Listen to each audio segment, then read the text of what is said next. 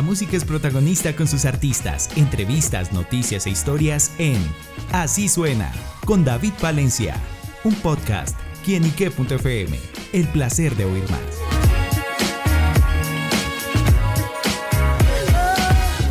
Amigos y seguidores de quienique.com y quienique.fm, bienvenidos a Así Suena, este espacio donde la música es protagonista en nuestro portal. Bueno amigos, hoy nos acompaña un gran protagonista musical. Yo sé que ustedes lo conocen muy bien a través de las canciones de Saratoga, también por ese trabajo como solista que ha llevado. Y bueno, quien les hablo es de Tete Novoa, quien está presentando su más reciente álbum Historias que Cantar, un trabajo muy personal con muy buenas canciones y sobre todo con esa energía rock y también con unos sonidos particulares que nos presenta en este trabajo. Y por eso Tete nos acompaña acá en Quienique para que nos cuente los detalles de estas historias que canta Tete. Bienvenido a quienique.com. ¿Qué tal? Muy buenas, encantado de estar aquí con todos vosotros. Bueno, yo también me siento muy contento porque estamos conociendo nueva música, nuevas canciones y bueno, justamente de qué se trata esta Historias que cantar. Bueno, pues Historias que cantar es un álbum muy personal, son canciones eh, que me describen a corazón abierto. Eh, son historias muy cercanas, eh, historias con temáticas muy actuales y bueno, son 10 trocitos de mi alma y de mi vida y estoy súper contento de estar aquí en, en, Bogotá, en Colombia, presentando este disco presencialmente, que sí que se ha perdido un poco el vernos cara a cara, ¿verdad? Que vivimos en una época tan digital que muchas veces cuesta ver presencialmente pues eh, simplemente un formato digipack tenerlo e, en, las manos.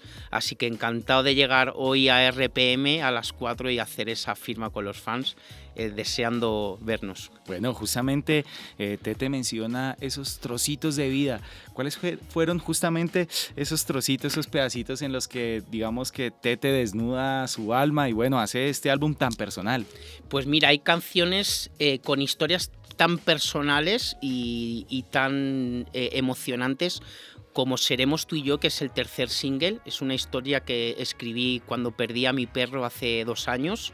Eh, cuenta eh, pues cómo hay un vínculo muy especial con muchas veces con nuestras mascotas y cuenta pues esa, esa ruptura que tenemos que vivir muchas veces cuando nos separamos de nuestras mascotas.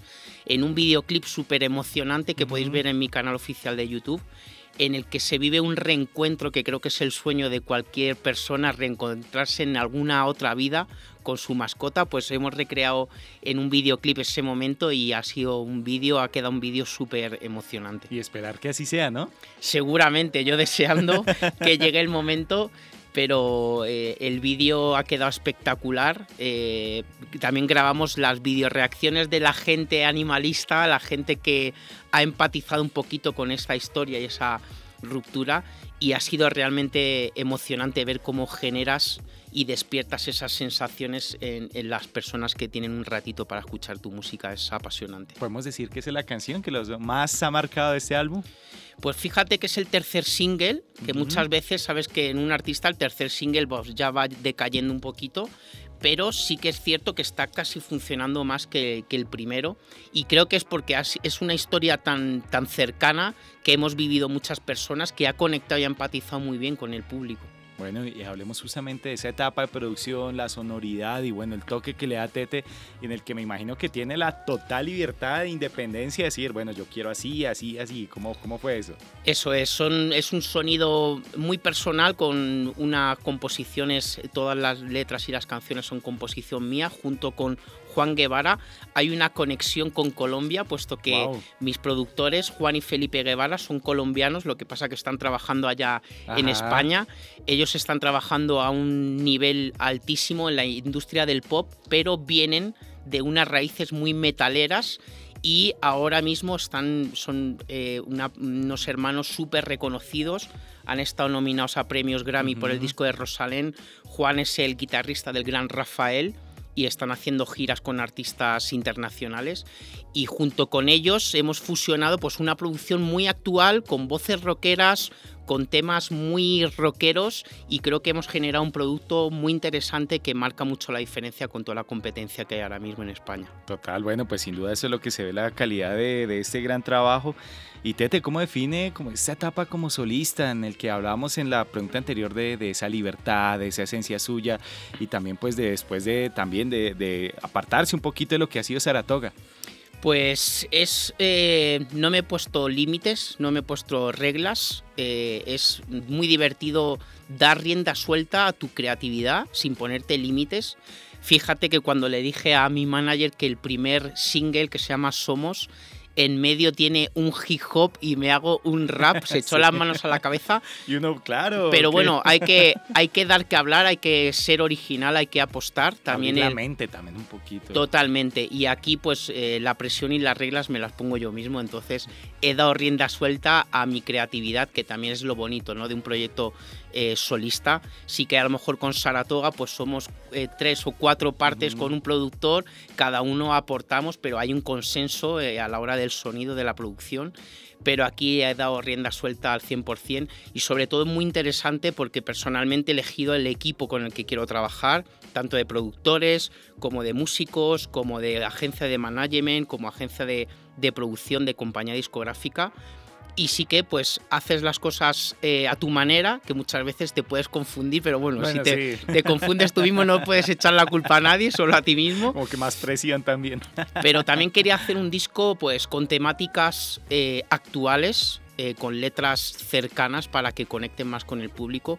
Por ejemplo, Evil Machine, que hace referencia eh, esa máquina demoníaca a la adicción al teléfono móvil y a las redes sociales.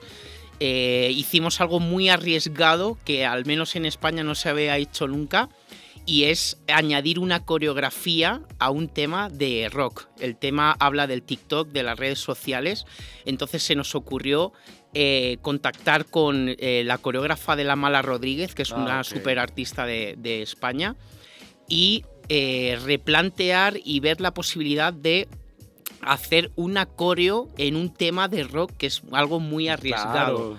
Así que le dije a Sonia que tenía dos problemas. Uno, hacer la coreografía y dos, hacerme bailar a mí. Pero la verdad es Aunque que... está en Colombia, que aquí dura unos mesecitos más, aprende a bailar. Pues sí, aquí vamos, lo que sea. Y quedó algo muy interesante, porque es algo muy arriesgado, que ha dado mucho que hablar, que ha sido diferente y creo que tienes que generar ese tipo de impulsos para que tu música pues llame más la atención o generar ese, esa expectación que a veces necesitamos los músicos del otro lado. ¿no? Claro. Bueno, y pues acá en mis manos tengo la fortuna de tener eh, lo que es la carátula palpable, en la que se puede, también tiene eh, unas partes desplegables, muy bonito también el diseño y lo que es, lo- y lo que es volver otra vez, no quedarnos solo con la música digital. Plataformas como Spotify y Amazon son muy valiosas y también que se está dando a dar distribuir la música, pero personalmente digo, tener esto físico es muy bonito y genera una cercanía especial. Totalmente, eso te decía antes, vivimos en una era intangible, vivimos en una era digital que por supuesto que aprovechamos los músicos, todas las plataformas digitales y los canales que nos dan para llegar a, a todas las partes del mundo, pero creo que la magia de tener algo físicamente en las manos no hay que perderla, sí que es casi ya coleccionismo porque ya hay muy pocos reproductores de CD, pero sí que nos damos cuenta que los fans quieren un formato físico, que es muy importante eh, que el artista, en este caso, hagamos un esfuerzo de llegar a, a Bogotá presencialmente, de ir con el disco debajo del brazo, decir soy Tete Novoa, estas son mis 10 canciones. Se Este es- la radio antes. Exactamente, este es mi formato. Hemos, eh, eh, hemos cuidado muchísimo, como ves, un digipack desplegable, es muy original porque no hay libreto, se abren solapas en cruz, dentro tienes todas las letras de las canciones, hay un montón de fotos de todas las sesiones de los videoclips Las y bailarinas, mira, también. ¿eh? el- todo el elenco de bailarinas. Y creo que es algo muy interesante que hay que cuidar, ese formato físico, esa magia de- del físico, que vemos también que se está disparando el, el- la fabricación del vinilo, se disparan las ventas de reproducciones de vinilos y es lo que yo llamo la, a veces la involución, ¿no? Sí. Que cuanto más avanzamos, llega un momento que queremos volver atrás. A mí me tocó comprar un tornamesa. pues es lo que te digo, que muchas veces nos, hace, nos apetece volver un poquito atrás y volver a empezar ¿no? en, muchos puntos. Bueno, y pues aquí como se trata no de involucionar, sino de evolucionar, y es lo que claramente hemos visto de Tete Novo a través de historias que cantar. Eh, bueno, por los próximos proyectos, qué más se viene, su futuro, seguirá proyectos con Saratoga, ¿qué nos puedes contar? Pues mira, voy a acabar mi gira eh, de firmas. Eh, hoy estoy en RPM, el viernes viajamos hasta Lima, seguimos la gira en Quito y llegamos a México, donde abriré a Mago de Oz en, el, en el, Estadio Arena de, Ciudad de México, que hemos colgado el cartel de Soul Out con 20.000 tickets. Entonces ahí voy a tener la suerte de abrir con en mi disco con una banda de músicas profesionales mexicanas que he cogido conmigo y he formado banda.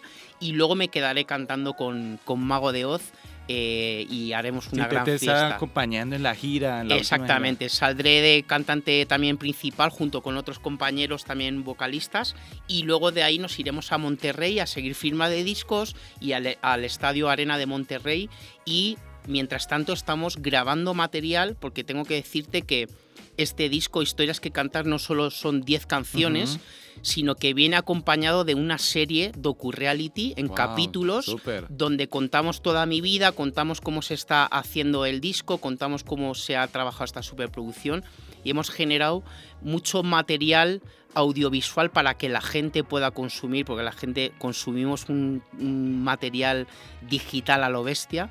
Entonces decidimos crear esta serie para que la gente tenga mucho material y, tenga esa capacidad para engancharse a este nuevo trabajo. Bueno, pues súper, estaremos pendientes de todas esas buenas noticias, también pendientes de ese próximo proyecto de la docuserie de Tete Nova, pero por ahora amigos, la invitación para escuchar también en, sus plataformas digitales favoritas, en el canal de YouTube los videoclips y bueno, estar conectados con historias que cantar de Tete Nova. Así que bueno, Tete, pues gracias por estar con nosotros acá en quinique.com y por supuesto un saludo y la extensión y un mensaje a todos nuestros seguidores y oyentes. Pues muchísimas gracias a vosotros, saludaros eh, esencialmente de vuestros micrófonos a todos los eh, miles de seguidores que tenéis y deciros que espero próximamente venir en directo a defender ese disco. Estamos planteando la gira para final de año, así que muy pronto tendréis noticias de, de lo que es el Historias que Cantar, el show en directo. Bueno, pues sin duda, historias que cantar con Tete Nova aquí en quienique.com. El placer de saber, ver y oír más. Soy David Palencia, nos oímos a la próxima. Chao, chao.